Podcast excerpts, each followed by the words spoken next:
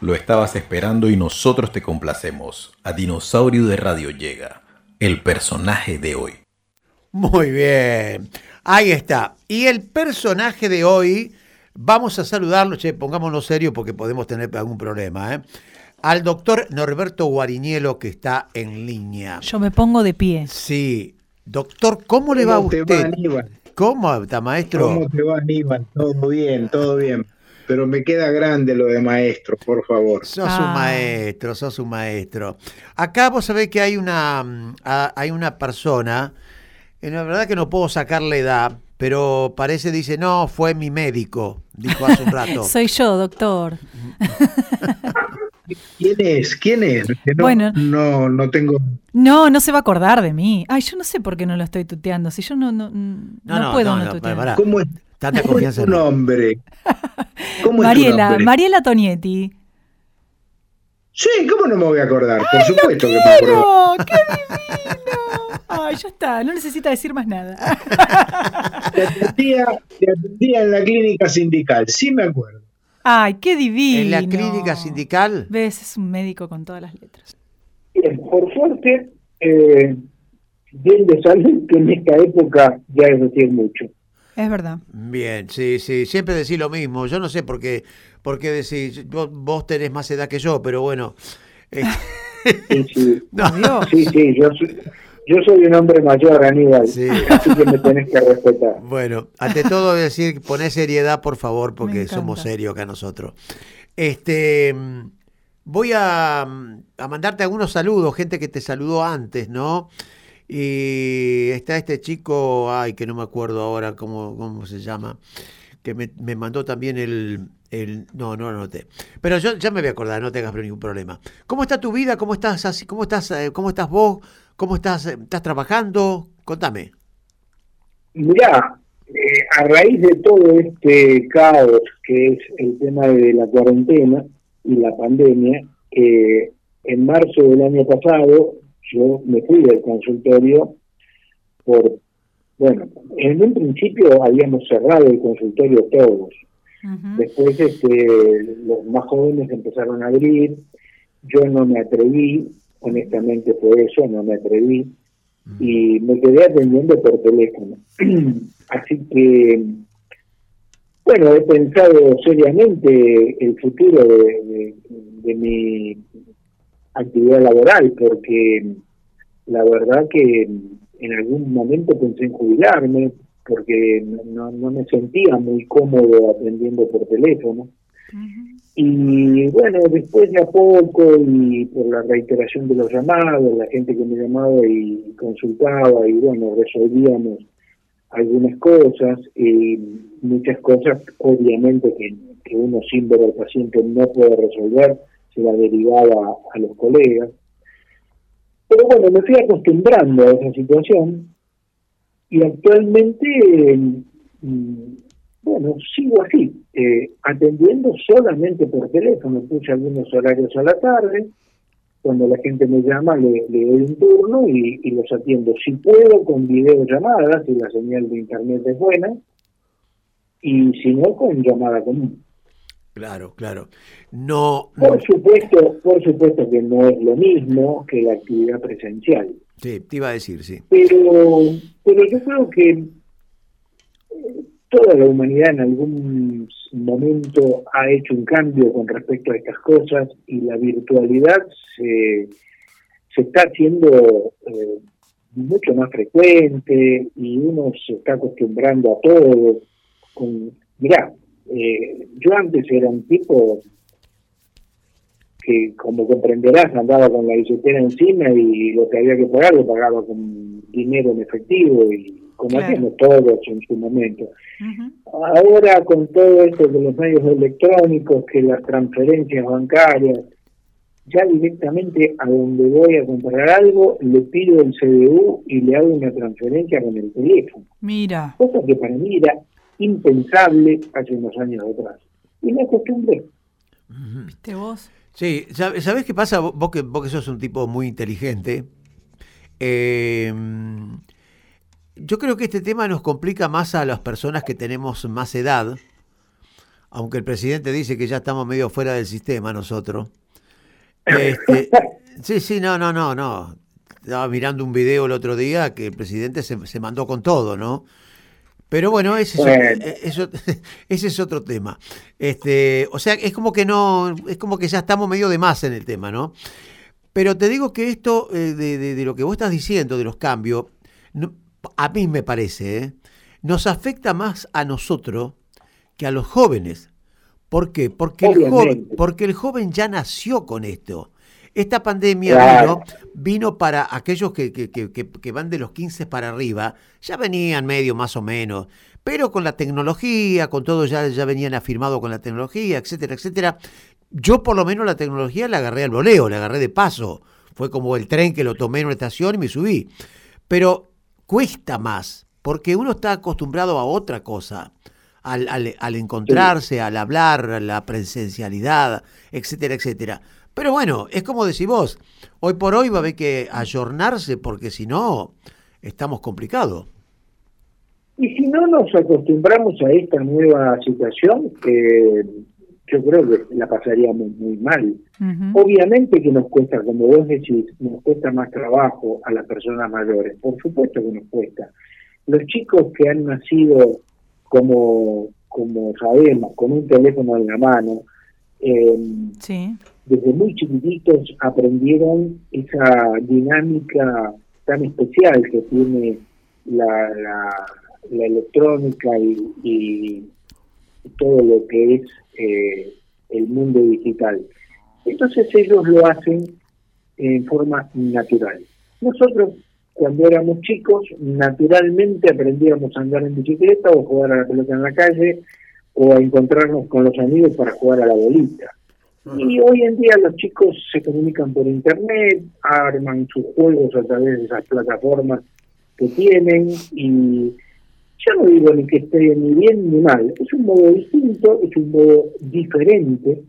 Claro que a nosotros nos cuesta más entrar en eso, desde luego. Pero bueno, eh, no pretendo, yo personalmente, no pretendo convertirme en un experto en, en- en la cibernética ni en las comunicaciones virtuales, pero me adapto dentro de lo que puedo a lo que tengo disponible.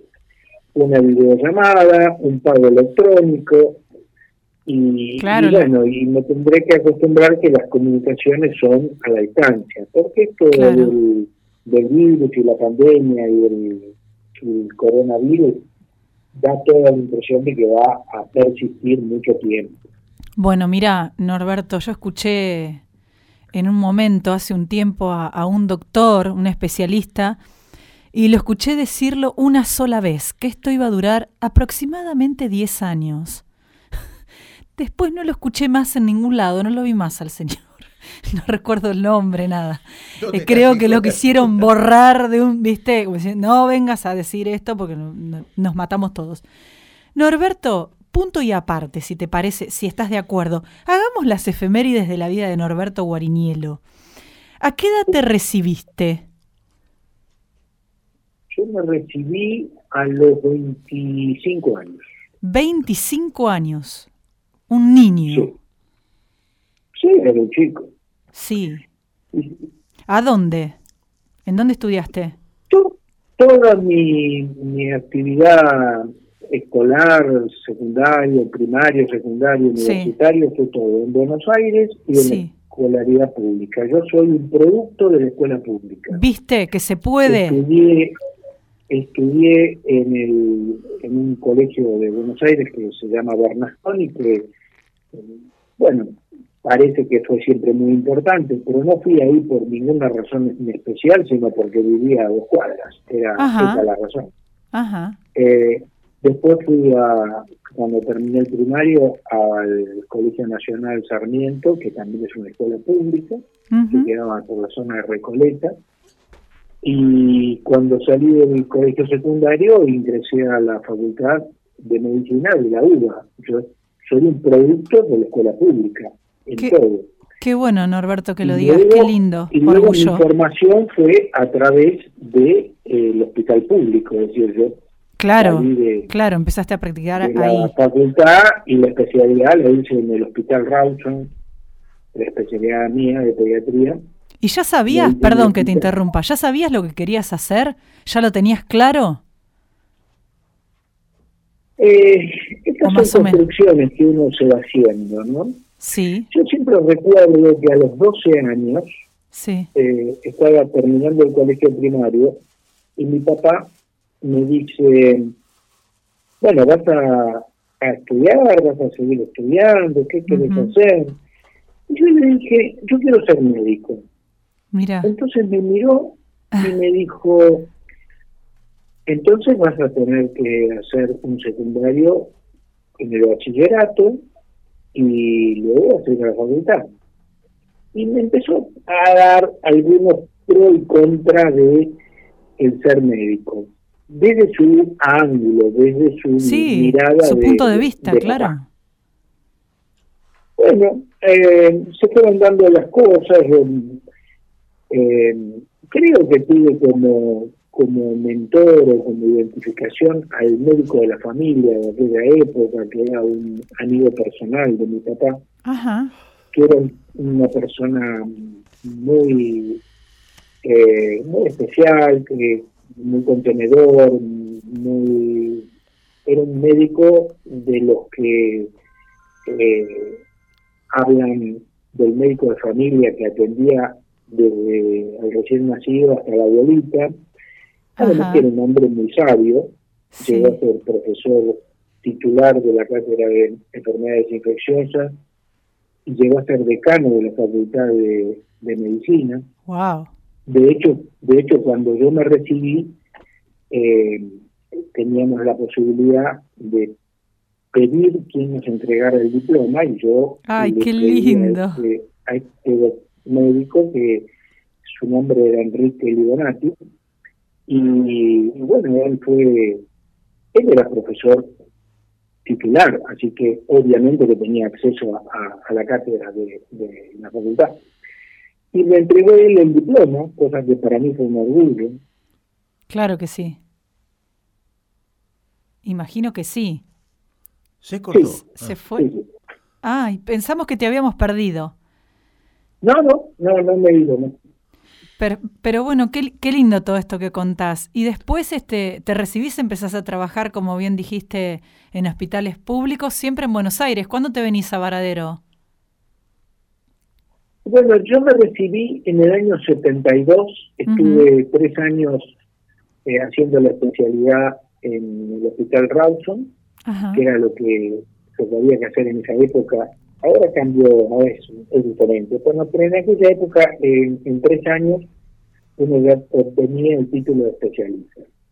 Así que en el año 75 vine a vivir a Varadero, eh, en realidad medio de casualidad, reconozco que fue eh, una cosa así medio casual. Eh, cuando yo ingresé al hospital Rawson, al mes ingresó otro médico Sí. y éramos los dos más jóvenes del servicio. Ajá. Entonces, eh, el jefe del servicio, el jefe de la sala, nos puso juntos a trabajar bajo la tutela de un par de médicos ya formados y con, con experiencia, que siempre supuse, y creo no equivocarme, que eh, nos puso juntos porque si hacíamos alguna macana era más fácil de, Claro. de controlarnos, ¿no? Eh, a pesar de que teníamos mucho cuidado nosotros cuando empezamos y, y por supuesto éramos muy controlados por estos tutores que teníamos, que eran dos médicos ya bien formados. Eh, este médico que te hago referencia consigue un trabajo en Varadero y al tiempo me empieza a hablar de Varadero y me pide que por una cuestión familiar tenía este, que tomar una licencia de una semana y me pide si yo le cubría el consultorio acá, Ajá. en Varadero. Y entonces este, este médico era Hugo Liberati, con el cual también eh, fue mío. hicimos toda una historia juntos acá en Varadero. Qué bárbaro. qué Hugo, lindo. me, Hugo Liberati me pide entonces un reemplazo de una semana para atender en el consultorio del sindicato de refinería. Y bueno, yo vine, hice ese reemplazo, estuve una semana acá, mm, me aburrí como un hongo porque después que ter- terminaba de trabajar no tenía nada más que hacer y, y me iba a caminar por el pueblo sin conocer a nadie. Caminaba, caminaba por el pueblo, Claro. caminaba. Y bueno, al tiempo, mm, al poco tiempo surge otra circunstancia, entonces Hugo me vuelve a pedir una semana de reemplazo y yo acepto. Pero esa vez me vine con mi esposa para no aburrir. Claro. Para Entonces no caminar La, aburrido. la trajiste a pasear. Claro. Nos hospedamos en un hotel de acá de Varadero eh, esa semana. Y, y bueno, ya la cosa era distinta, porque además era noviembre, el- el- los jacarandá de la plaza estaban todos florecidos. Ahí ya te gustó más. Mucho, íbamos a comer, este, éramos además muy jovencitos y hacía muy poco que nos habíamos casado, así que estábamos todos en una cuestión muy idílica. Y en ese momento mm, me ofrecen eh, acompañar a, a Liberati en el consultorio este de- del sindicato de refinerías en forma permanente y me ofrecen un contrato por un año. Y bueno, después de muchos cabildeos, de pensarlo y qué sé yo, porque yo ya tenía mi consultorio en Buenos Aires, este, acepté y nos mudamos acá a, a Varadero. Mi, eh, mi primer vivienda estuvo ahí enfrente de la radio de ustedes, ahí en, en la calle Oro. Y ese contrato de un año eh, se venció, luego seguí con ellos, con, con el sindicato de refinería, bueno, y hace 45, 46 años que estoy acá. Eh, Tremendo. eh, bueno, de todas maneras, Varadero te atrapó en algo, es decir, eh, saliste de lo que era la, la ciudad movida, Buenos Aires, y, y llegaste acá y bueno, y te quedaste. Eh, ¿cómo, ¿Cómo, es decir, más allá de que no te ha ido mal, creo que acá has cosechado un montón de cosas, ¿no? Este, este, eso ni hablar, eh, Norberto. Mira, desde lo profesional yo estoy muy satisfecho, porque tuve la constancia de seguir en contacto con el sistema de aprendizaje médico, que es bastante complejo, eh, y en aquella época con el tema de las distancias, que eran la ruta, ustedes se acuerdan, la ruta 9 era, era otra cosa, este, viajar con un Citroën era toda una aventura. Bueno, pero nunca me desvinculé del hospital Lo recuerdo, lo recuerdo. Seguí. Luego, con el tiempo, me atrapó otra especialidad que, que es la homeopatía, que esa, Sí. bueno, esa no es oficial, así que no hay Está bien, no hay este, lugares públicos para, estudiar o para atenderse en homeopatía, porque las, la medicina oficial no la reconoce como tal a esa especialidad. Es sí. verdad. Pero bueno, esa es otra, esa es otra historia. Está El bien. asunto es que me fui a estudiar homeopatía en la Asociación Médica Homeopática Argentina, eh, y después que terminé los cursos y aprobé los exámenes y me recibí, tuve el honor de que la profesora titular de la cátedra me convocara como ayudante de cátedra Ay, y Norberto. estuve durante ocho años eh, yendo a, a la cátedra como, como docente ayudante. está bien. Era muy bien, buen está alumno, bien, ¿viste? Está bien. ¿Y qué? Está bien. Eh, Nor- Norberto, sí, eh, por eso que yo después te conocí como el doctor de lo- lo- los globulitos. claro. Sí, muchos me conocen por los globulitos. Ay, cómo me tenía con los globulitos. ¿Qué te duele? ¿Te duele acá? Eh, eh, Tomate un globulito. Qué lindo, qué lindo.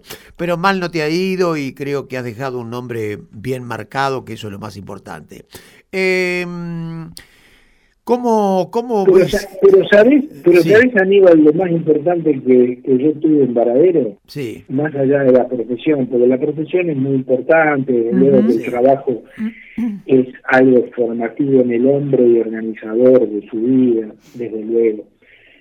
pero eh, yo encontré en Varadero la posibilidad de, eh, de fundar una familia en que eh, mis hijos son de acá, mis hijos son, son de Varadero. Claro. Eh, cuando vinimos a, a, vivir acá, mi mujer estaba embarazada de tres, cuatro meses. Este, y acá nacieron, se criaron mis hijos, sus amigos, sus, sus contactos, sus, sus colegios, todo lo hicieron acá. Y, y para mí eso fue muy importante. Y hoy en día, dos de mis tres hijos viven acá en Varadero. La más chica vive en Buenos Aires, pero viene muy seguido. Sí. Y, y bueno, tengo nietos, tengo toda mi, mi historia familiar está muy ligada a, a Varadero. Eso, junto con, con mi actividad profesional, yo creo que me ancló definitivamente Está bien. y, y. Y, y, y además creo que formaste tu propio parque cerrado. Bueno, esto, sí, no, esto es otra historia. No, no, no, pero no, no, no te lo digo por nada, te lo digo porque la- la- el- cuando hablas de la familia lo tenés todo reunido, todo bien, de perfecto. El otro día Sí. veía una foto tuya cuando me dijiste estoy haciendo esto y veía el, el parquecito y la gente y allá vive fulana de tal. eh. Entonces digo, qué, qué cosa linda, ¿no? Eh, La verdad que está muy bien. Sí, eso. sí. Gracias, gracias a Dios, eh, acá en el, en el campo, eh, con, con un loteo que se hizo, bueno, a los chicos le dimos un, un- unos lotes a cada uno y ellos hicieron sus casas. Y bueno, están viviendo acá. Yo tengo dos de mis hijos, viven uno a, a 200 metros, el otro a 500 y otro vive a, tiene la casa que, que es la que vive en Buenos Aires, que va y viene, Está bien. la, la tiene a 150 metros. Así que estamos muy muy Y- rodeados y muy contenidos. Y además, y además vivís en una, en un lugar, en una región con historia, que también es importante. Ah, sí, acá se hizo mucho en Varadero. Eh, ahora la colonia suiza está muy activa para el, para la comunidad. Sí, Antes sí. no era así. ¿no? Bien. Antes, cuando yo Eh, llegué acá, éramos cuatro gatos locos. Sí. Eh, Eh, la colonia tiene toda su historia, muy relacionada, por supuesto, con los suizos, pero luego hubo toda una emigración de la población de, de la colonia hacia el pueblo, y durante mucho tiempo la colonia fue, no te digo abandonada, pero bueno, era muy poca la gente que venía, que estaba. Eh, cuando yo vine a vivir acá, eh, el vecino más cercano que tenía era Roberto Biení en La Estrella, ajá, que queda como a un kilómetro y medio, recuerdo. y, y nadie más, éramos nosotros. Eh, después apareció Macheret, que se com- compró una quinta enfrente de la nuestra. Y, y bueno, después de a poco se empezó a poblar cada vez más. Y hoy en día, que con el tema de que la gente sale a caminar, y, eh, eh, evitan el contacto social y no se pueden reunir y todo lo demás, todo el mundo camina por acá. Claro. Entonces con mi mujer, que salimos a caminar por, por toda la colonia, eh, nos asombramos de ver la cantidad de gente que pasa caminando en bicicleta, corriendo. verdad. o Está bien, está bien, está Sí, bien. sí, es sí. increíble. es Eh, increíble. Este, bueno, eh, ya como para irte liberando, Ever Lichetti te manda saludos, che. Perdón, se cortó un poco. ¿Cómo? Ever, Ever Lichetti te manda saludos. Ah, amigo. Ok, bueno, muchas gracias. Retribuilo si lo, si lo tenés por ahí. Hay que, Muchas hay, gracias. hay que cuidarse con ese porque está en la justicia, ojo, eh. Eh, te di- sí, sí, sí. la- yo le siempre digo que la justicia avanza. Eh, te digo una cosa, este, pasaron los años, eh, como, como, como yo, que también llegué a este pueblo un día. Eh, ¿cómo, ¿Cómo viste el crecimiento de Varadero? ¿Cómo, cómo, cómo lo ves actualmente? ¿Mm? Mira, eh, Varadero creció mucho eh, en, cantidad de habitantes. eh, creo que la situación general del país da como para entender que quizá la, la pujanza de, de toda la población está un poco eh,